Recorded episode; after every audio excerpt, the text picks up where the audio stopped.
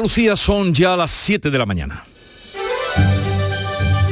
En Canal Sur Radio, La mañana de Andalucía con Jesús Vigorra.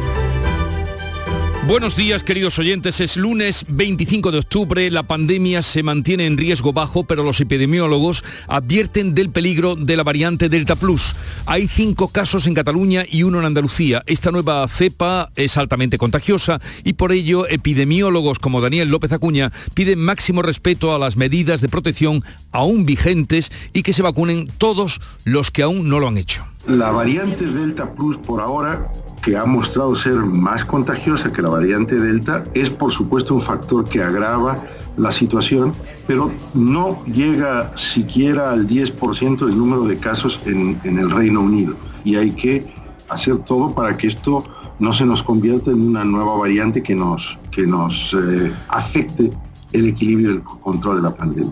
La dosis de refuerzo de la vacuna Janssen se aprobará esta semana. Los 360.000 andaluces que se han inmunizado con la monodosis de Janssen recibirán el segundo pinchazo de Pfizer o Moderna y solo será necesario que hayan pasado seis meses desde la primera inyección. ¿Quién habría dicho antes de ayer que el incendio de Sierra Bermeja no estaba finiquitado? Todos lo creíamos, pero no quedó extinguido ayer, un mes y medio después. El Infoca ha empleado 45 días de trabajo para sofocarlo. La vida del bombero Carlos Martínez de Aro, de 44 años, se ha quedado en el camino. Hay tragedias evitables y otras que no se pueden remediar. Lejos de remitir, el volcán de La Palma alcanza las cinco semanas de erupción continuada a plena potencia con un nuevo salidero y otra colada más. Hace unas horas se ha producido un desprendimiento de tierra cerca del barrio del Charco. Sigue de cerca la situación Miguel Ángel Que es el director técnico del Plan de Emergencias Volcánico. Al objeto de poder despejar cuanto antes la entrada de la carretera hacia Puerto Naus y también para poder evaluar si es preciso hacer algún, alguna labor para la erradicación de piedras sueltas en, las en la parte elevada de este risco. Lo más reciente, la muerte de un niño por hipotermia y deshidratación que llegó este domingo a Canarias y nada han podido hacer por él. Lo inminente, PSOE y Unidas Podemos se sientan hoy para ver cómo van sus cosas, sus pactos y sus acuerdos. Sobrevalorando estará, o sobrevolando, esa reunión estará la derogación de la reforma laboral que quiere ejecutar antes de que se acabe el año Yolanda Díaz, pero que los socialistas prefieren acometer con calma y de manera parcial. Añadirán tensión o mal rollo el enfado del ya exdiputado Alberto Rodríguez que quiere recuperar su escaño perdido. Lo próximo, el Consejo de Ministros de mañana viene con la ley de la vivienda y con más ayudas para paliar el palo de la factura de la luz que hoy alcanzará los 225 euros. Pedro Sánchez ha anticipado la aprobación de 100 millones de euros adicionales. 100 millones de euros adicionales para proteger a los hogares vulnerables en nuestro país ahora que empieza el invierno. En segundo lugar, para ayudar a las industrias y a las empresas a proteger su contrato ante el alza de los precios de la energía. Y en tercer lugar, para incorporar transparencia y, por tanto, control en la formación de los precios de la tarifa eléctrica. Y en cuanto al tiempo, pues más de lo mismo, este lunes se presenta seco y con más claros que nubes, temperaturas similares a las de ayer y vientos variables y flojos con predominio del levante en el estrecho y en el litoral mediterráneo. El fin de semana podría cambiar el tiempo y podría llegar el agua que tanto esperamos y que tanta falta nos hace. Vamos a ver cómo amanece Andalucía, pero lo primero, vamos a darle la vuelta. Comenzamos por Almería, María Jesús Recio, porque hay una última hora, ¿verdad? Buenos días. Buenos días, tenemos un incendio. Los bomberos del Poniente han recibido el aviso a las seis y cuarto. Está ardiendo la cámara frigorífica de una nave agrícola en este municipio. La superficie afectada, nos dicen, por las llamas puede llegar a los 100 metros cuadrados. Están ardiendo envases de productos hortofrutícolas, frutas y verduras. De momento se desconocen las causas que han podido originar este incendio. En cuanto al tiempo, tenemos algunas nubes sueltas, 18 grados y alcanzaremos una máxima de 23. Gracias seguiremos al tanto de cómo transcurre ese incendio en una nave eh, agrícola del Poniente. En Cádiz, Salud Botaro, ¿qué días esperan? 17 grados tenemos a esta hora, 23 de máxima prevista y el cielo hoy despejado.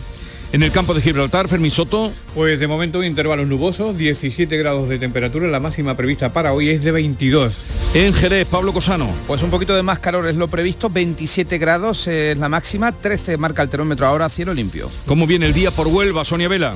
Con 14 grados llegaremos a los 26 nubes y claros. Y en Córdoba, José Antonio Luque. Pues tenemos 13 grados en este momento y posiblemente alcancemos una máxima que estará en torno a los 26-27 grados, el cielo limpio. Que tengáis un buen día. Para irnos de Perol. Eso, de Peroles y fiesta.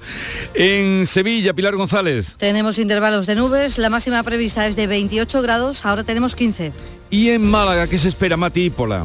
Pues espera una máxima de 24 grados, el cielo está parcialmente nublado y ahora tenemos 16 grados. Hace 18 años, tal día como hoy, cómo llovió, Mati, en Málaga. ¿Cómo llovió? ¿Tú estabas allí o no? Eh, dime, Jesús, no, no, te estaba oyendo, dime Jesús. 18 años, digo que tal día como hoy, hace 18 años, ¿cómo llovía en Málaga? Yo no estaba aquí, la ah, verdad, en, ese, en, ese, entonces. No, Era la inauguración, el día tan esperado de la inauguración del Museo Picasso, que ocurrió tal día como hoy. Y pues hoy es el cumpleaños de Picasso, y se llovió, celebra aquí en Málaga. Y llovió una barbaridad, todo el día. En Jaén, Beatriz Mateas, ¿qué se espera? Bueno, pues se espera que no llueva hoy tampoco. Cielos despejados, a esta hora 13 grados, una máxima de 24. ¿Y por Granada cómo viene el día? Laura Nieto. Pues viene con pocas nubes, nubes altas, temperaturas pelín más bajitas, hay una máxima prevista de 26, en estos momentos tenemos 10 grados, no lancemos las campanas al vuelo, pero este fin de semana ha caído una pizquita de nieve en Sierra Nevada. Una pizquita, ¿eh? Bueno, eso al menos aviva las esperanzas. Gracias, Laura. Hasta luego.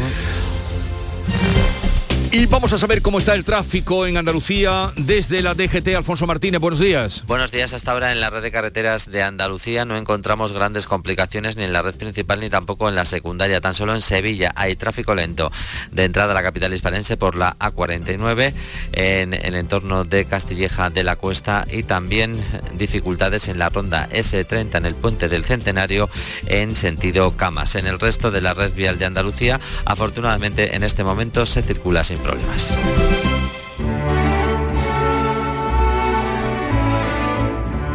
El exdiputado de Unidas Podemos, Alberto Rodríguez, tras la retirada de su escaño y salida por la gatera del Congreso, piensa ahora que lo suyo viene de llevar un apellido corriente como Rodríguez. El tempranillo le recuerda otras veleidades al exdiputado. Tempranillo de los apellidos. El acta de diputado ya lo ha perdido y se enfada. Además, deja Podemos y se vuelve a las Canarias. Dice que por ser Rodríguez lo han dejado sin el acta. Olvida que el presidente Sánchez por Sancho se llama, y Zapatero el Rodríguez como él lo pregonaba, y Felipe su González lo llevaba muy a gala. ¿Sabe por qué a usted, señor, le han dado muy justas largas? Por pegarle a un policía patadas, varias patadas. De modo que cállese quédese trenzando rastas y si quiere patear, acérquese hasta la palma y péguele punterazos a las ascuas de la lava. Antonio García Barbeito que volverá al filo de las 10 con los romances perversos.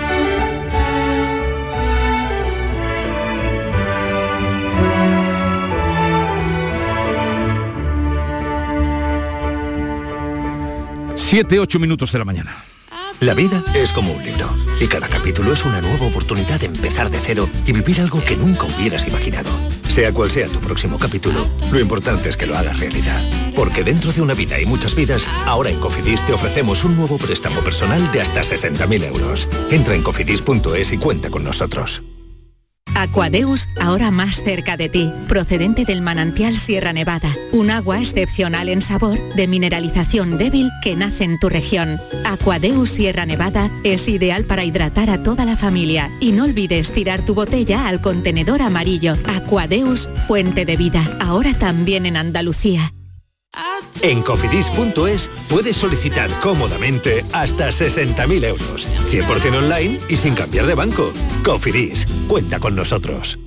La actualidad y las novedades en salud. Las noticias sobre investigación médica, prevención, terapias y un consultorio para responder a tus dudas. Envíanos tus consultas en una nota de voz al 616-135-135. 616-135-135.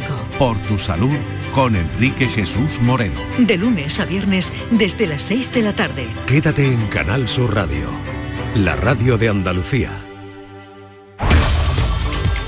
La mañana de Andalucía con Jesús Bigorra. Noticias. Vamos a contarles la actualidad de este día. Un mes y medio después, el Infoca ha dado por extinguido el incendio que calcinó casi 10.000 hectáreas en Sierra Bermeja, en Málaga. Carmen Rodríguez Garzón. Han pasado 46 días desde que el 8 de septiembre se declarara uno de los peores incendios que se han producido en nuestra comunidad. Era el presidente de la Junta, Juanma Moreno, el que informaba la pasada tarde en Twitter de que ya se daba oficialmente por apagado este fuego que además obligó a desalojar en su momento a más de 2.600 vecinos de ocho municipios malagueños. Moreno ha subrayado que ha sido un mes y medio de trabajo muy duro y agradecía a todos los que se han dejado el alma para conseguir la extinción del fuego. Tenía el presidente un recuerdo especial para el bombero forestal fallecido en los trabajos de extinción. Recordamos que sigue vigente en Andalucía. El riesgo alto por incendios forestales se ha ampliado hasta el 31 de octubre por las altas temperaturas que nos acompañan y también por la escasez de lluvias. En cambio, lejos de remitir, el volcán de La Palma ha alcanzado las cinco semanas de erupción a plena potencia. Javier Moreno. Tiene una colada nueva y un salidero abierto bajo el cono secundario del que emana abundante lava líquida. Los terremotos son constantes, más de 100 este domingo. El nuevo río de lava se ha llevado por delante las pocas casas que quedaban en pie del núcleo de las Manchas, el más cercano al volcán y uno de los primeros que se evacuó. El portavoz del Instituto Vulcanológico de Canarias, David Calvo, está junto con sus compañeros pendiente de las trayectorias. Parece que una nueva colada está siendo alimentada hacia el sur de, la zona en la que ya había coladas previas, nuevamente hacia la zona de las manchas sería, y todo debido a que, según parece, una de las bocas que solo estaba emitiendo cenizas y piroclastos ha, ha comenzado también a emitir coladas de lava. Y ha empezado a llover en la isla, algo bueno para los cultivos, pero perjudicial para edificios y carreteras, ya que la ceniza se solidifica al contacto con el agua. Precisamente las desaladoras transportadas hasta La Palma van a empezar a regar hoy mismo. Se trata de salvar las plantas, las plataneras, ya que las cosechas se dan por perdidas. Y hablemos ahora de la pandemia y planes de vacunación, porque los más de 350.000 andaluces vacunados con Janssen podrían recibir esta semana una dosis de refuerzo. Olga Moya. Habrá que esperar a la decisión de la Comisión de Salud Pública que debe dar el visto bueno a este segundo pinchazo para los dos millones de españoles que han recibido la vacuna monodosis. Se les administrará Pfizer o Moderna y tienen que haber transcurrido al menos tres meses desde que fueron vacunados. Mientras sigue los llamamientos de las autoridades para tratar de repescar a los más de 500.000 andaluces que todavía están sin vacunar. Expertos como el epidemiólogo Daniel López Acuña advierten del peligro de la variante Delta Plus, muy virulenta en el Reino Unido, así como del alto índice de contagios en el este de Europa. Insiste precisamente en no bajar la guardia en el cumplimiento de las medidas de seguridad y en la necesidad de vacunar al mayor número de personas posible. Y hay que hacer todo para que esto no se nos convierta en una nueva variante que nos, que nos eh, afecte el equilibrio y el control de la pandemia. Hoy se actualizarán los datos de la pandemia en Andalucía. La tasa de incidencia sigue subiendo ligeramente, se sitúa en los 31 casos por cada 100.000 habitantes.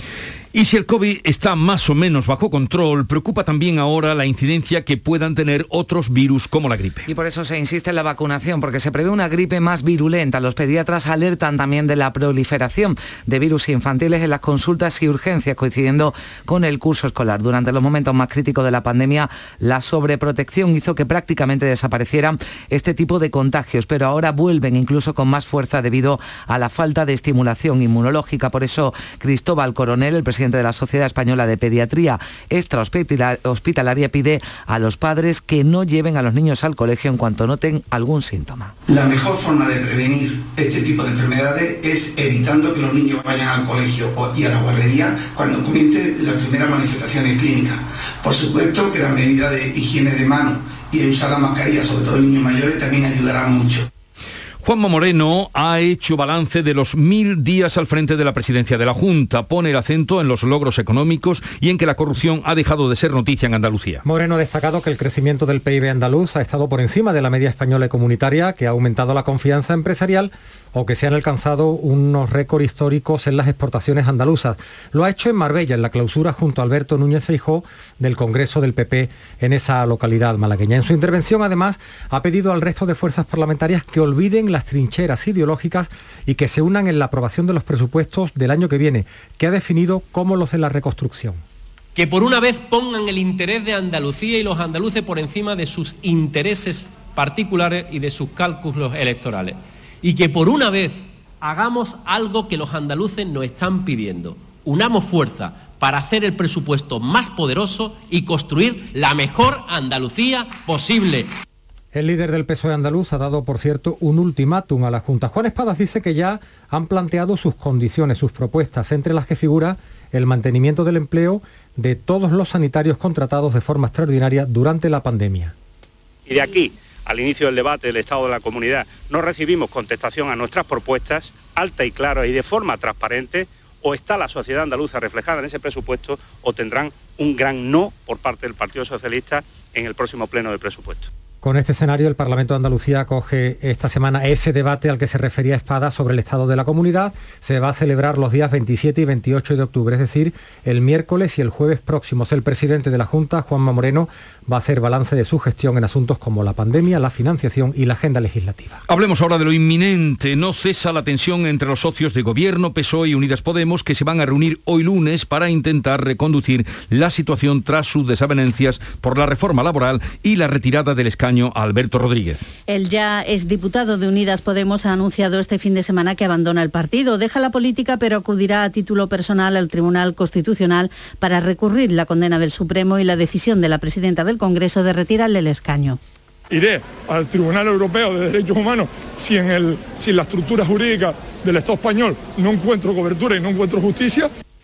Unidas Podemos insiste en que es injusta la inhabilitación de Rodríguez. El PSOE señala que hay que respetar las decisiones judiciales y Partido Popular y Ciudadanos piden el cese de Ione Belarra. La ministra de Derechos Sociales acusaba al Tribunal Supremo de prevaricar. Por otro lado, la vicepresidenta y ministra de Trabajo, Yolanda Díaz, sigue firme en su propósito de liquidar la reforma laboral del PP antes de que acabe el año, a pesar de la entrada en escena de la titular de Economía, Nadia Calviño en una decisión inalterable para este mismo año, la derogación de la reforma laboral del Partido Popular. Y este es el mensaje que le quiero mandar a las personas trabajadoras de este país. Vamos a derogar la reforma laboral a pesar de todas las resistencias, que las hay y son muchas. Desde el PSOE también han puesto la derogación de la reforma laboral como una de sus prioridades, aunque enfatizando que serán los socialistas quienes la lleven a cabo. Vamos a derogar la reforma laboral, lo vamos a hacer, lo vamos a hacer y lo va a hacer el Partido Socialista Obrero Español. El presidente del gobierno anuncia que mañana martes se va a aprobar la nueva ley de vivienda y medidas para paliar el alto precio de la luz. Sí, lo avanzaba la clausura del Congreso del Peso en Extremadura. Pedro Sánchez dice que será mañana cuando se apruebe esa primera ley de vivienda de la democracia, con medidas en materia de vivienda social y también para favorecer la emancipación de los jóvenes. Prohibir la enajenación de vivienda social a los fondos de inversión especulativos, como han hecho algunos de los territorios de nuestro país no se va a desamortizar nunca más la vivienda pública en nuestro país. Y en el plan de alquiler que tenemos eh, planteado de 100.000 viviendas a construir durante los próximos años, el 30%, es decir, 30.000 viviendas, serán para los jóvenes vivienda social en alquiler. Además, el Gobierno aprobará mañana un nuevo Real Decreto para paliar los efectos del alto precio de la electricidad, que según Sánchez busca la defensa del consumidor con un mayor control de las empresas energéticas. Para ello se van a destinar más ayudas por importe de 100 millones de euros. El precio de la electricidad vuelve hoy a subir, va a alcanzar los 225 euros el megavatio hora y este domingo ha sido el más caro de la historia, con un precio medio de más de 213 euros megavatio hora, a pesar de la caída del consumo que se produce durante los fines de semana. Fallecen Gran Canaria, uno de los seis niños evacuados este domingo en helicóptero desde una patera. Cuando la embarcación fue localizada esta pasada tarde llevaban ya entre una y dos semanas a la deriva. Debido a la precaria situación de su medio centenar de ocupantes, todo su sahariano salvamento organizó el traslado urgente por vía aérea de los ocho más graves, dos bebés, cuatro menores y dos adultos. Uno de los niños ha fallecido por deshidratación e hipotermia. Andalucía muestra estos días sus atractivos en Dublín con una campaña destinada a recuperar el turismo internacional. Primero Lisboa, ahora Irlanda, después será Londres. Durante este último trimestre del año visitarán las ocho capitales de los países europeos que más visitan la comunidad.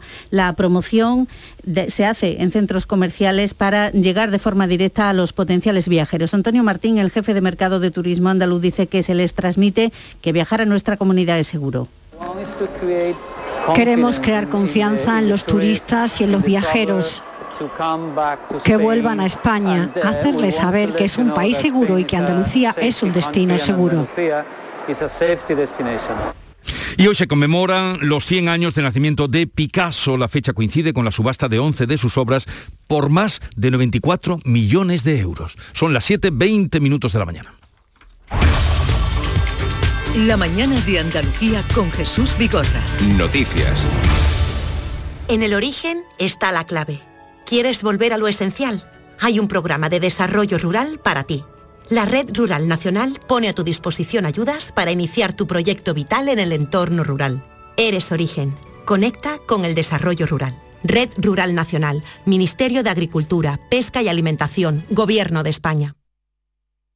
Atención, noticia. Ahí la tenemos ya. Salta al ciberespacio la nueva app de Canal Sur Radio. Con una alineación impresionante. Canal Sur Radio, Radio Andalucía Información, Canal Fiesta, flamencoradio.com y Canal Sur Radio Música, todo un pelota. Señores, y con la plataforma de podcast y todas las emisiones locales y todos los programas para oírlos a cualquier hora. Es muy versátil, actúa en todos los terrenos y no renuncia a nada. El bar dice que acierta. Gana el partido seguro. Hace mucho que no se oía nada así. Es la nueva app de Canal Sur Radio. Bájatela. Quédate en Canal Sur Radio, la radio de Andalucía.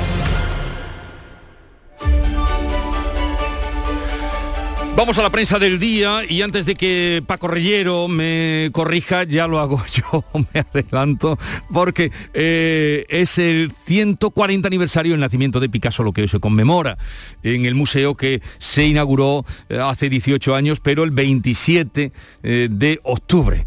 ¿Verdad, querido Paco? Así es, Pues venga, Jesús, así dale es. Y habla mucho, habla mucho la prensa hoy, 721, un minuto por encima de las 7 y 20. Habla mucho la prensa de la discrepancia del gobierno, de las medidas del gobierno. También Infolibre, por ejemplo, destaca que Pedro Sánchez va a aprobar mañana la ley de vivienda y una ayuda de 100 millones para hogares vulnerables, como venimos comentando en la mañana. El español nos informa que Calviño, la vicepresidenta, se va a apoyar en Bruselas para frenar la reforma laboral de Yolanda Díaz. Hay mucha controversia entre Calviño y Díaz.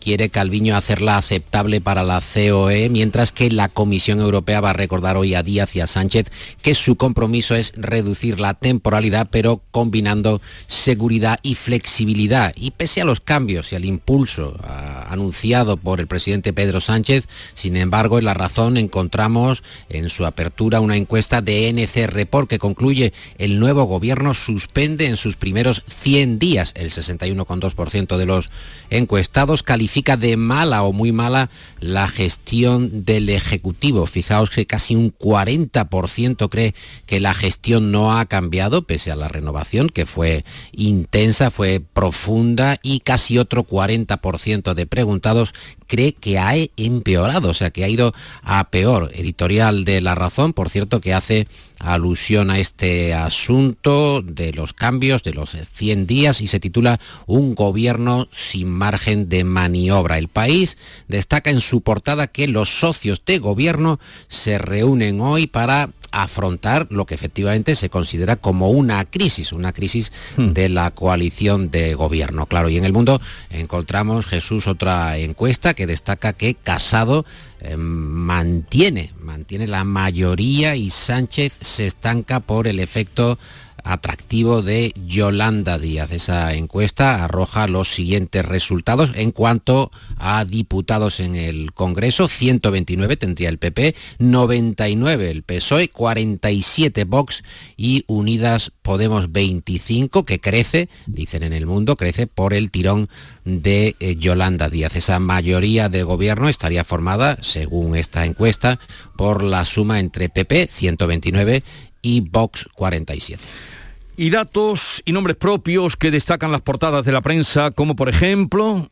Por ejemplo, el diario.es, que abre su edición contando que Sanidad quiere saber por qué hay todavía 4,2 millones de personas, de españoles, que no se han vacunado. El Instituto de Salud Carlos III lanza una encuesta anónima para extraer información que sirva para orientar las campañas más sobre el COVID o la COVID-19. La razón, la vacuna de Moderna, la más efectiva, y la de Janssen, la que menos. Eso al menos es lo que concluyen los técnicos de sanidad en un informe al que han tenido acceso diversos medios. También la razón que lo destaca, dice que la primera vacuna, la de Moderna, alcanza una protección del 89%, mientras que en la segunda el porcentaje es del 56%. Más sobre ministras y ministros. Ministra, en este caso de Justicia, que ofrece una entrevista en el español, cree que los indultos han sido útiles para destensar la relación con Cataluña. Ya sabes que hay mucho debate sobre este asunto todavía. En el confidencial destacan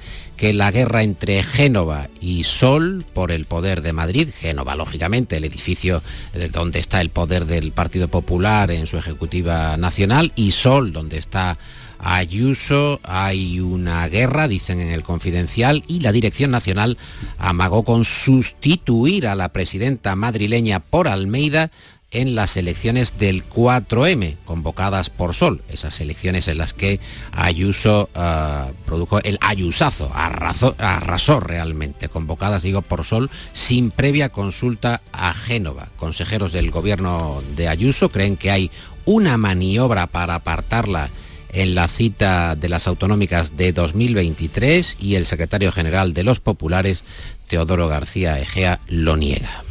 ¿Y algún otro asunto que destacar en las cabeceras de hoy? Pues por ejemplo, respecto al recurso de Vox sobre el segundo estado de alarma, la razón nos cuenta que la ponencia del TC ve infundada la prórroga de seis meses. Mucho también sobre Alberto Rodríguez en Infolibre, el ex ya diputado que deja Podemos y acusa al PSOE de robarle el acta no a él, sino a 64.000 canarios. Hay un editorial sobre este asunto, editorial crítico, por cierto, con el Supremo en el país. El embrollo propiciado por el Supremo, firman en prisa, afecta a una cuestión fundamental. ¿Cuándo? Cuando un diputado debe dejar de serlo. Nos dicen en el diario.es que el futuro de Juan Carlos I incomoda al gobierno y que el emérito se plantea viajar a España antes de fin de año. Eh, Sánchez, eh, creen en este diario, eleva el tono al reclamar explicaciones al ex jefe del Estado cuando ya se está acercando, se presume próxima eh, y próximo el archivo de la investigación de la Fiscalía y precisamente Jesús de que se archive o no va a depender en todo caso la, autorización para que mm. el rey emérito acabe volviendo. En portada de ABC, Gibraltar, que continúa su expansión sobre aguas españolas, mm. el Peñón, que desarrolla un nuevo complejo residencial que se suma a otros dos proyectos de más de 60.000 metros cuadrados dicen en ABC, ante el silencio del Ejecutivo de Pedro Sánchez.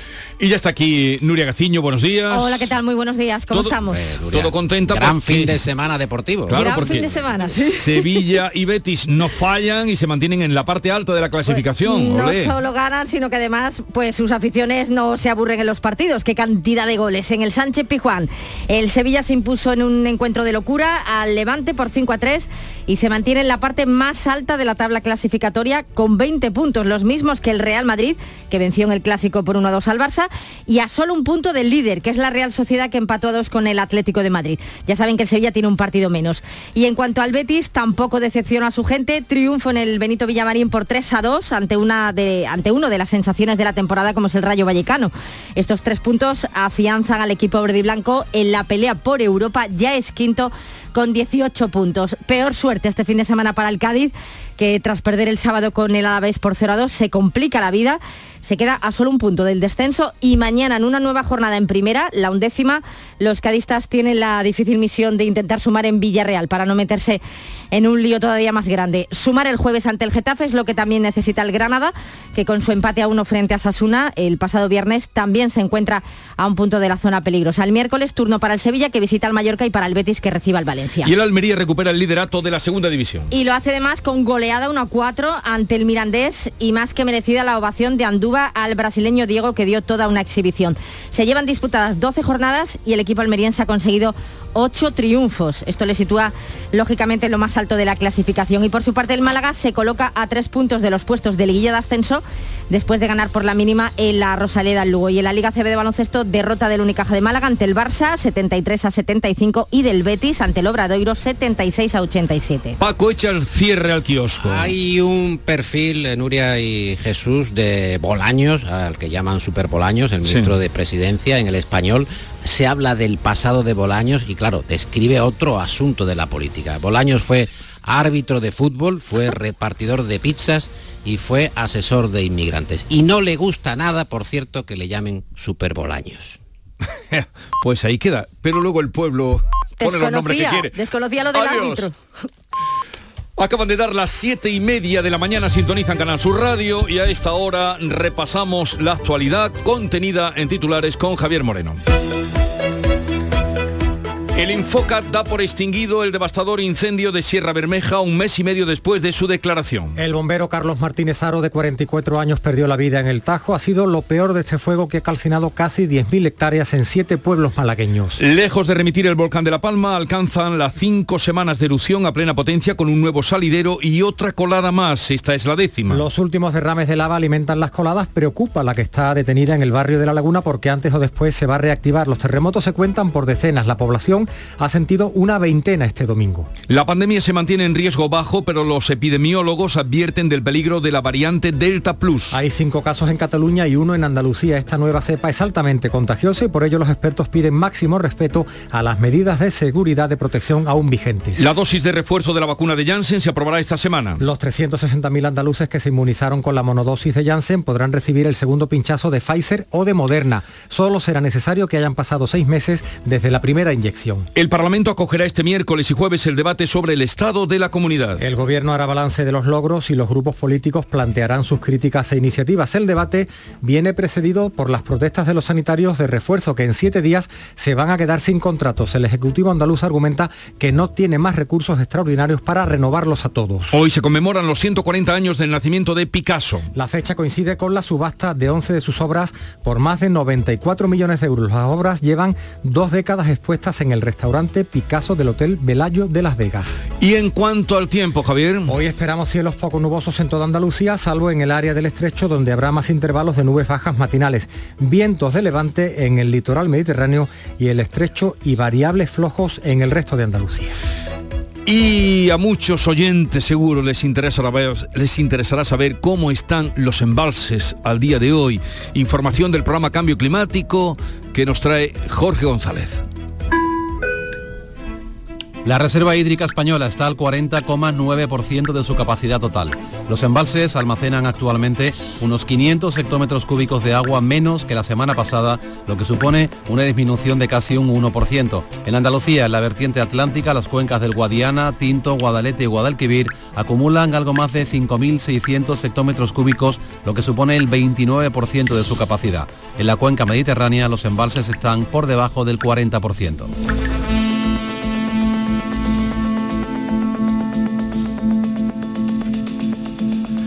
Son las 7.33 minutos de la mañana. Enseguida vamos con las claves económicas del día. ¿Te apuntas a moverte de manera sostenible? Tú eliges el coche, eléctrico o híbrido, nuevo o seminuevo, y nosotros nos ocupamos del resto. Con el préstamo motor de Cajamar tendrás el coche que siempre has soñado, ahora de forma sostenible. Consulta condiciones en nuestra web. Financiación otorgada por GCC Consumo, Cajamar Consumo. Condiciones válidas hasta el 31 de diciembre de 2021. Cajamar, distintos desde siempre.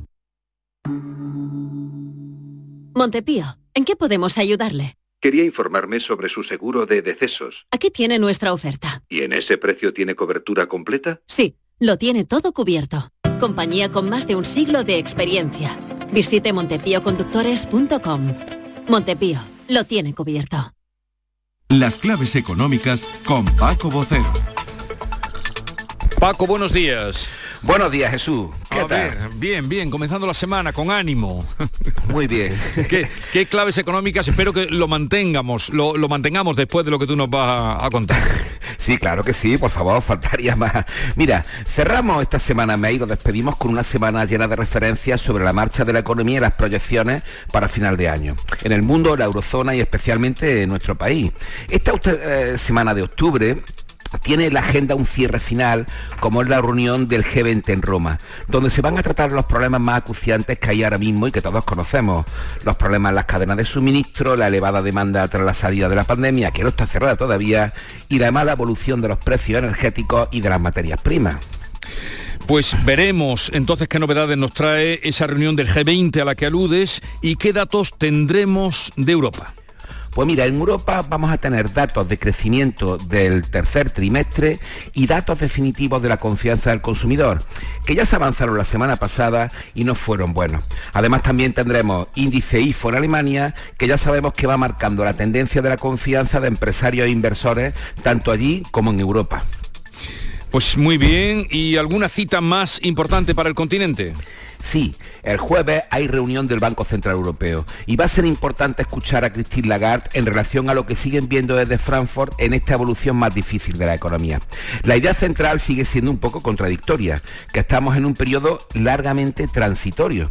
Es difícil de entender dicho así, pero se refiere a que se sigue creyendo que estas tensiones de precios son puntuales, al menos hasta el primer trimestre del año próximo. Eso sí, lo estamos sintiendo en nuestros bolsillos. Desde luego que lo estamos sintiendo y algunos sufriendo en nuestros bolsillos, sin lugar a dudas.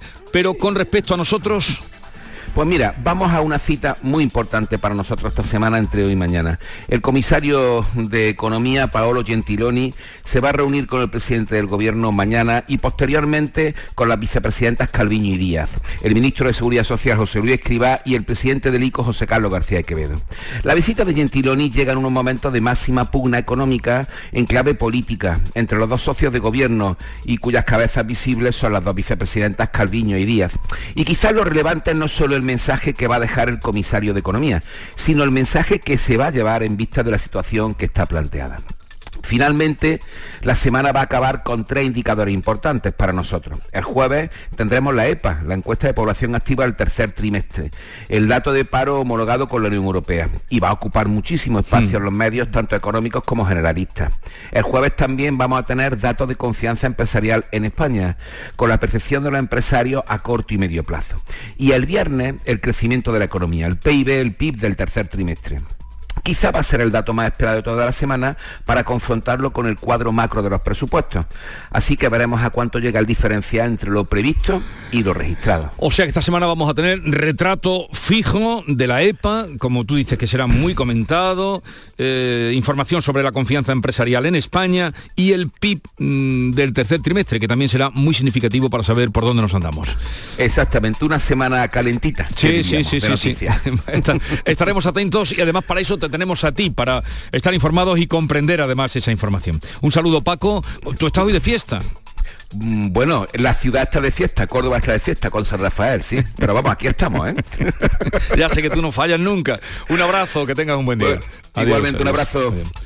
Aludimos a Córdoba porque hoy, eh, como ayer fue el día de San Rafael, que en Córdoba celebran el 24 de octubre, eh, al ser domingo lo pasan a el lunes. No todas las caídas son mala suerte. Tampoco pienses que este traspiés por algo será.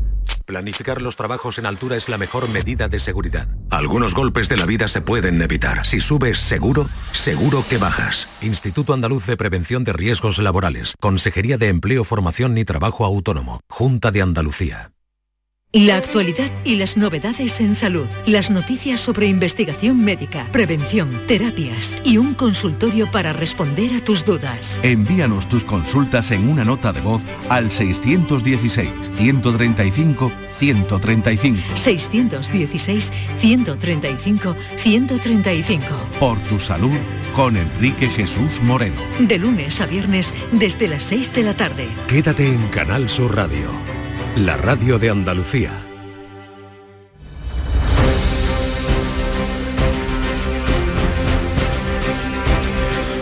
Vamos con otras noticias de Andalucía. La localidad granadina de Monachil planta cara a la subida del precio de la luz gracias a una cooperativa de energías renovables pionera. ¿Qué es eso, Laura Nieto? Medio centenar de vecinos consumen ya energía de las plantas fotovoltaicas instaladas por el ayuntamiento en los edificios municipales. Se trata de una iniciativa única en la provincia de Granada. Una comunidad energética produce y comparte energía con las personas que se encuentren a 500 metros de la instalación. Pero lo mejor, el precio pactado en asamblea es de menos de un tercio del precio del periodo punta. Blas Gómez es teniente de alcalde de Monachil y nos cuenta que además habrá una cuota solidaria para las familias necesitadas. Una característica importante de la comunidad energética del río Monachil es que parte de la energía producida se da para aliviar a familias que sufran pobreza energética. Esta cuota solidaria será gestionada por el ayuntamiento. Y en Málaga, hoy lunes, está previsto el juicio por el robo de dos cuernos de rinoceronte blanco en la finca de Juan Antonio Roca, ya saben, el principal condenado por el caso Malaya Matípola. Pues el fiscal le pide una pena de tres años y tres meses de cárcel. Se le acusa de contrabando, de, contrabando queríamos decir, y de delitos contra la fauna en grado de tentativa y hurto. Según el Ministerio Público, el acusado sustituyó estos cuernos auténticos que fueron legalmente importados por el asesor urbanístico de Marbella por otros de plástico, aprovechando que le habían encargado que los desinfectaran en los trofeos de, de caza guardados en la finca. Además, tiene que pagar lo que cuestan los cuernos, que son 52.000 euros. En Sevilla el Gran Poder se encuentra ya en la parroquia de la Candelaria. Es la segunda parada en esta misión pastoral que está llevando el Señor de Sevilla por los barrios más pobres de la ciudad. Pilar González dejado la parroquia de los pajaritos, ahora se puede visitar ya en la Candelaria en el mismo horario que tiene en su basílica. Allí estará hasta el sábado, cuando en esa tercera salida irá a la parroquia de Santa Teresa en Amate. Son barrios deprimidos de la ciudad que están haciendo que por primera vez muchos sevillanos lo visiten y así lo reconoce agradecido el párroco de la Candelaria. Se ha abierto el barrio a muchos sevillanos que no lo conocían y se ha abierto la parroquia a muchos cristianos que no la conocían, que parecía que esto no existía. Y están siendo días de gracia, de apertura del templo a Sevilla entera, del barrio y, la verdad que es una gozada. La misión del Gran Poder ha puesto en el mapa una zona de Sevilla con graves carencias. El Ayuntamiento de Jaén y las agrupaciones de Carnaval confirman que habrá concurso en 2022. Cuéntanos, Beatriz Mateas. Bueno, que nos fue bien recuperando la feria. Ahora vamos a por el Carnaval. Ya hay fechas. Se celebra del 8 al 28 de febrero. Se recupera también el Carnaval de calle, pregón, pasacalles, concurso de disfraces, verbena, incluso las tradiciones como la aceitada o el tesoro del moro. José Manuel Higueras, concejal de Cultura. Vamos a invertir dinero, trabajo y pasión en un proyecto carnavalero de la ciudad de Jaén que nos va a llevar a subir los premios, a que vengan las mejores compañías de toda la provincia y también de Andalucía y a tener un carnaval de Jaén como nos merecemos. La final del concurso de agrupaciones será el 26 de febrero. Hoy en Sanlúcar de Barrameda, provincia de Cádiz, comienza la Semana de la Moda. Pablo Cosano. Pues sí, por segunda vez esta localidad se convierte en epicentro del mundo de la moda. Hoy los diseñadores José Raposo, Ismael Domínguez y Pepa Bravo van a mostrar sus creaciones y entre otras actividades el próximo jueves la ciudad va a coger la realización de producciones y fashion films en lugares emblemáticos como por ejemplo Las Covachas, un símbolo arquitectónico de estilo gótico también, en el Palacio Ducal de Medina Sidonia o en las Salinas de Bonanza. Y nuestro compañero de Canal Sur en Cádiz, Juan Manzorro, ha recibido este fin de semana la medalla de oro de la ciudad de Vejer, su pueblo. Salud, Botaro.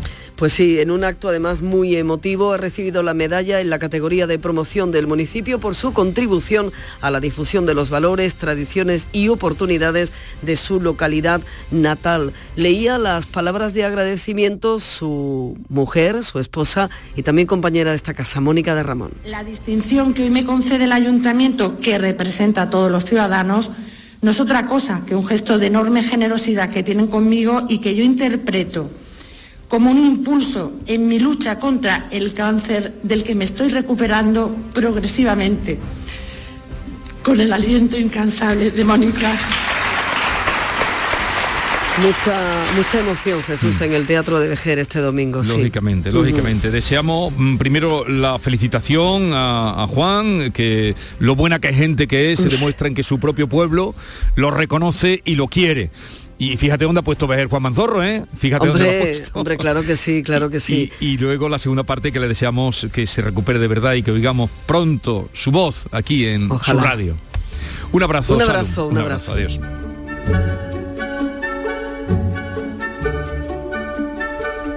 ¿Qué les puedo decir para que ustedes se queden con nosotros hasta las 12 del mediodía? ¿Qué les puedo decir? Pues que, por ejemplo, nos va a visitar a partir de las 11 Mauricio Vicental, el profeta, con su nuevo libro, El derecho a disentir, el derecho a pensar contracorriente. No se lo pierdan, eso a las 11 de la mañana.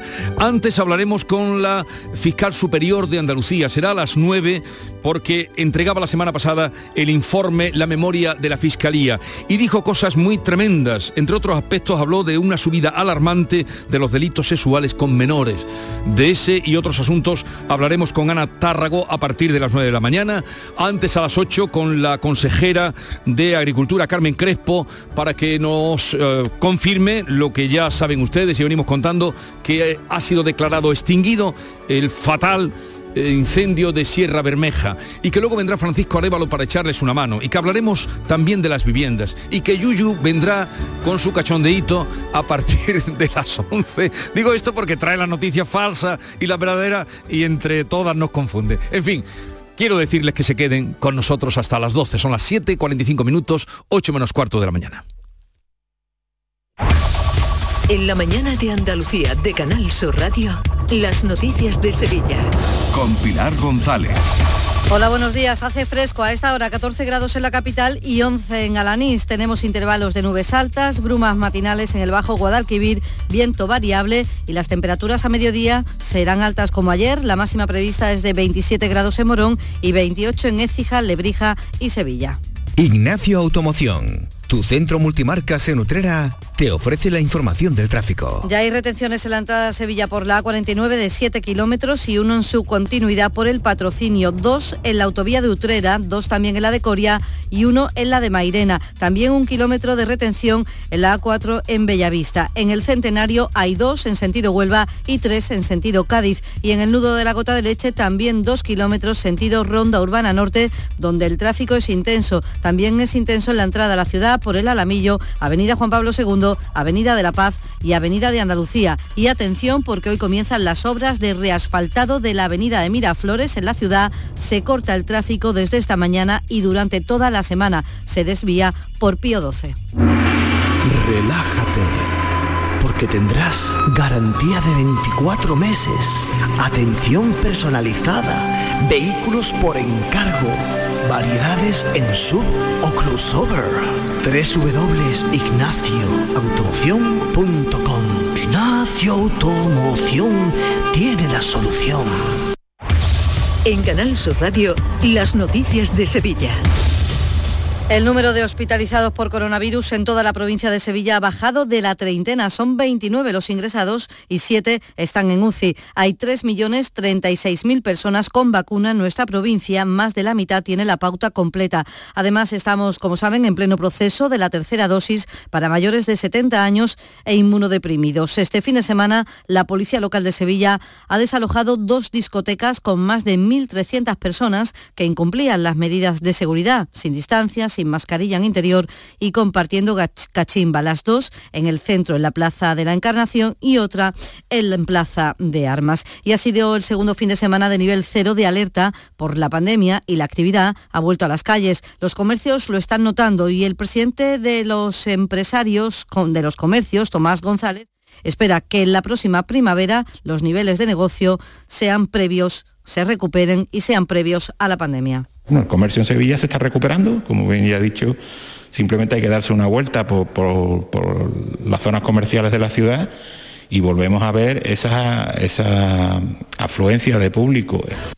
Los hosteleros sevillanos han pedido al ayuntamiento que las medidas excepcionales sobre los veladores se mantengan este y el próximo año y el ayuntamiento ha revisado con el sector ya las 46 licencias de veladores que ocupan plazas de aparcamiento. De momento el ayuntamiento permite hasta fin de este año ampliar la superficie ocupada por la terraza, pero no aumentar ni las mesas ni la silla. Y la hostelería sevillana ofrece trabajo para 3.000 camareros, según una empresa de trabajo temporal, pero los empresarios señalan la dificultad que tienen para cubrir esos puestos de trabajo, ya que durante la pandemia muchos camareros han encontrado empleo en otros sectores. Aún así, el presidente de la patronal, Antonio Luque, considera que es hora de que el sector se profesionalice el empresario hostelero tiene que entender de que esto ha cambiado, que vamos avanzando, que la hostelería y Sevilla es una ciudad que va evolucionando a una velocidad de vértigo, que y la mentalidad que tenemos antaño en muchos sectores que hemos hecho toda, de toda la vida, que había unos contratos un poco más irregulares o se echaban horas por echar, e, eso tenemos que cambiar la mentalidad todos, todos los sectores. Y el Gran Poder se encuentra, como saben ya, en la parroquia de la Candelaria. Se puede visitar en el mismo horario que tiene la Basílica de San Lorenzo. Los vecinos de la Candelaria contentos de tenerlo más cerca un barrio donde he crecido, eh, la iglesia donde hice la comunión y es lo que representa el Gran Poder para nosotros y para mi familia. Vivimos con fervor otras imágenes, pero el Gran Poder representa, es muy grande. La misión del Gran Poder ha puesto en el mapa una zona sevillana, la zona de Sevilla con más carencias. El alcalde Juan Espadas, hermano del Gran Poder, reconocía el trabajo que necesita todos estos barrios. El barrio necesita una gran transformación en el apartado de vivienda fundamentalmente y gracias a, la financiación que en estos momentos ya se dispone para ello, los proyectos están prácticamente ultimados y, muy pronto empezaremos a ver obra de verdad en el parque de vivienda de Pajarito durante mucho tiempo porque va a ser una obra continuada y luego el empleo. El sábado irá a la iglesia de Santa Teresa, antes hará una parada en la parroquia del Cerro. 7 de la mañana y 50 minutos. ¿Te has enterado de que en Los Alcores está la única tienda Xiaomi oficial de Sevilla? ¿Cómo te lo cuento? Tienen la única tienda Xiaomi de toda Sevilla, con ofertas y promociones que no te puedes perder. Además, renuévate con la nueva temporada en moda y complementos de las primeras marcas. Todo para el hogar, alimentación, gastronomía, cines y todos los servicios que necesitas para hacer de tu visita un momento perfecto. Centro Comercial Los Alcores, Autovía Sevilla-Málaga, salida 7. Mucho donde disfrutar. Ahora reciclando latas y botellas de plástico de bebidas puedes reducir el CO2 y dar oxígeno a tu ciudad ganando premios sostenibles. Únete a Reciclos, el primer sistema de reciclaje digital que cuida la sostenibilidad del planeta y de tu ciudad. Ayuntamiento de Sevilla, Lipasam y Ecoembes. Juntos, cuidamos Sevilla. Las noticias de Sevilla.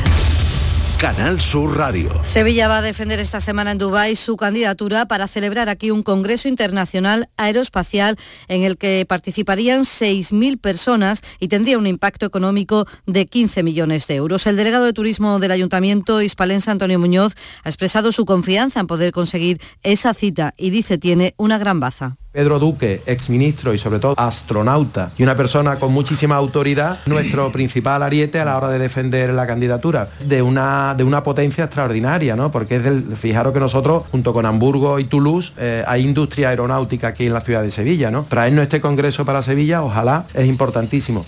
El jueves comienza en Fibes el Salón del Automóvil, más de 3.000 vehículos seminuevos o de ocasión en esta undécima edición marcada por la escasez de vehículos nuevos en los concesionarios, por la falta de material y por tanto de una mayor demanda de los de segunda mano. El presidente de la asociación, Manuel Berrocal, reconoce que los primeros días de la feria serán los mejores para asistir a este salón falta de productos, los precios están, bueno, al final el mercado es una, es una, ley de oferta y demanda y cuando menos productos hay, suben. Eso no significa que nosotros en este salón y al igual que en todos, pongamos las mejores ofertas posibles. Hoy comienzan las movilizaciones de los trabajadores de la aceitunera Ángel Camacho de Espartinas. Quieren evitar el traslado a Morón de la frontera por, de parte de la plantilla y de la producción. La fábrica de Espartinas quedaría únicamente para almacenaje con 13 de los 73 trabajadores que tiene ahora. Los ayuntamientos de Espartina y Umbrete han mostrado su apoyo a los trabajadores y así lo señala la alcaldesa Cristina Los Arcos.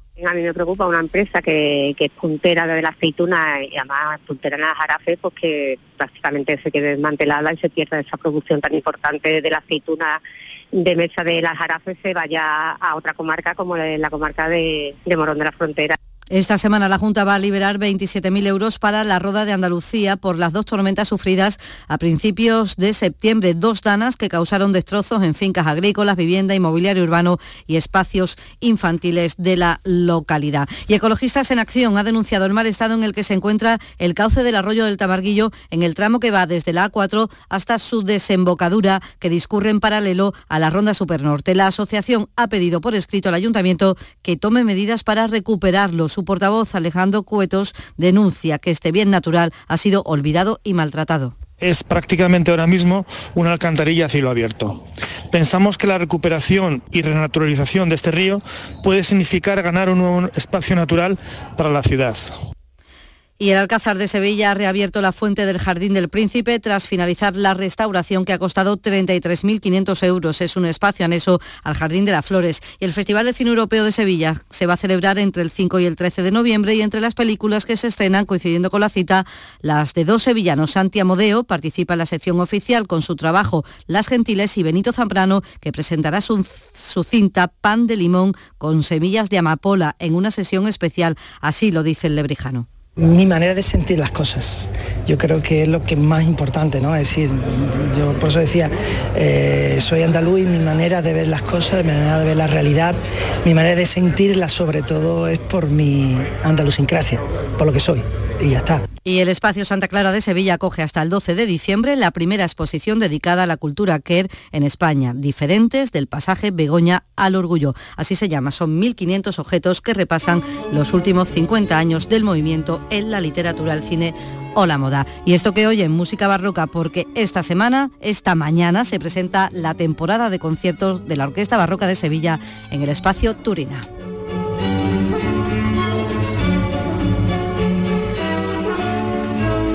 A esta hora 13 grados en Corea del Río, también en Mairena del Alcor, 14 grados en Sevilla.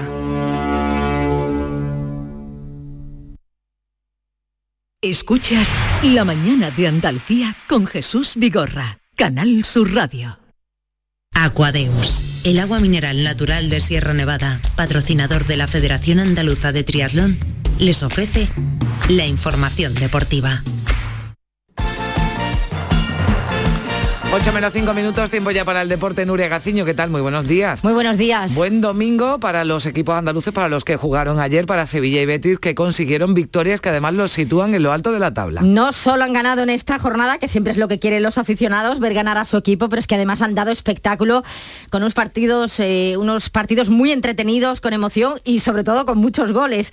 En el Sánchez Pijuán, victoria del Sevilla en un encuentro bonito y un tanto loco, donde a pesar del resultado 5 a 3 a favor del Sevilla, el Levante dio algo de emoción en algunos momentos acercándose al marcador. Este triunfo mantiene al Sevilla en la parte más alta de la tabla clasificatoria con 20 puntos, los mismos que el Real Madrid, que venció en el clásico por 1 a 2 al Barcelona, y a solo un punto del líder, que es la Real Sociedad que empató a 2 con el Atlético de Madrid. Ya saben que el Sevilla tiene un partido menos, el que fue aplazado en su día con el Barcelona. A pesar de la clasificación, el técnico Julen Lopetegui prefiere no pensar en ello, todavía queda mucho.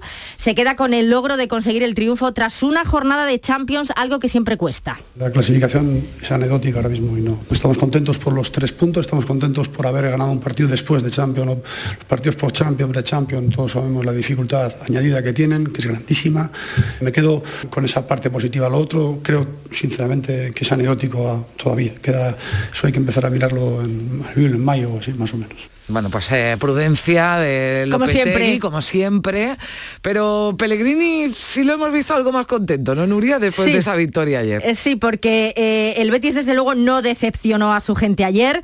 Triunfo que costó en el Benito Villamarín por 3 a 2 ante uno de los equipos, podríamos decir que revelación de la temporada como es el Rayo Vallecano. En la primera parte el Betis se adelantó rápidamente en el marcador con, con un 2 a 0 y empató el Rayo en la segunda mitad, pero un penalti lanzado por William José que transformaba, pues eh, cuando ya parecía que el empate era el resultado final, daba esos tres puntos al conjunto de Pellegrini que lo afianza en la pelea eh, de los grandes de la liga, pues, en esa pelea por Europa. Ya es quinto con 18 puntos Y bueno, es hasta cierto punto normal que el entrenador Manuel Pellegrini pues ya empiece a pensar en grande. Por lo menos yo desde que estoy aquí nunca había ansiedad para pensar en grande. Hemos pensado siempre en grande porque yo creo que uno tiene que tener eh, la capacidad mental y el optimismo cuando ve que un equipo supera a otro. Hay que tener la ambición, pero no una ambición a futuro, sino una ambición presente. Da lo mismo si estamos cuarto, quinto, sexto en este momento. Estamos a dos puntos del puntero y eso significa que el equipo competitivamente está en un momento que eh, tenemos que intentar alargarlo y después vemos a final de año dónde terminamos. Eh, si me permite corregir a Pellegrini, ¿eh? Eh, que no está a dos puntos del puntero, que el puntero es la Real Sociedad, que, tiene 21. puntos del segundo. Que a lo mejor el subconsciente le, tú sabes, le ha pasado una. Estaba pensando en otro, ¿no? Sí, exacto. Bueno, pues el Betis, el Sevilla, felices por esas victorias, todos los aficionados también, pero mucha preocupación en el Cádiz, Nuria. Tras perder el sábado con el Alavés por 0 a 2, era una auténtica final que no debía fallar, pero terminó perdiendo, se complica la vida al quedarse a solo un punto del descenso y en estos momentos a Cervera le preocupa todo. No, a mí me preocupa todo. Ahora mismo del equipo me preocupa todo, absolutamente todo, todo. Lo psicológico, lo deportivo, todo. Me, preocupa todo porque, porque no me gusta estar en esta situación y no, nos manejamos bien en esta situación. Pues mañana comienza una nueva jornada, eh, la undécima, y el Cádiz visita al Villarreal. No es el mejor rival en estos momentos, pero tendrá que traerse un resultado más o menos positivo. Bueno, en segunda división, buenas noticias, se venció la Almería y sigue liderando la tabla. Con goleada 1 a 4 ante el Mirandés y con ovación incluida, ovación de Andúa al brasileño Diego, que dio toda una exhibición.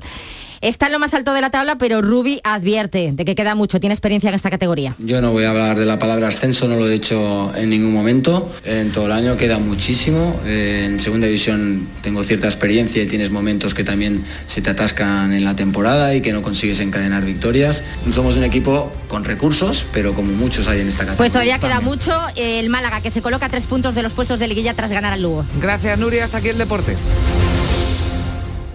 Aquadeus, ahora más cerca de ti, procedente del manantial Sierra Nevada, un agua excepcional en sabor, de mineralización débil que nace en tu región. Aquadeus Sierra Nevada es ideal para hidratar a toda la familia y no olvides tirar tu botella al contenedor amarillo. Aquadeus, fuente de vida, ahora también en Andalucía.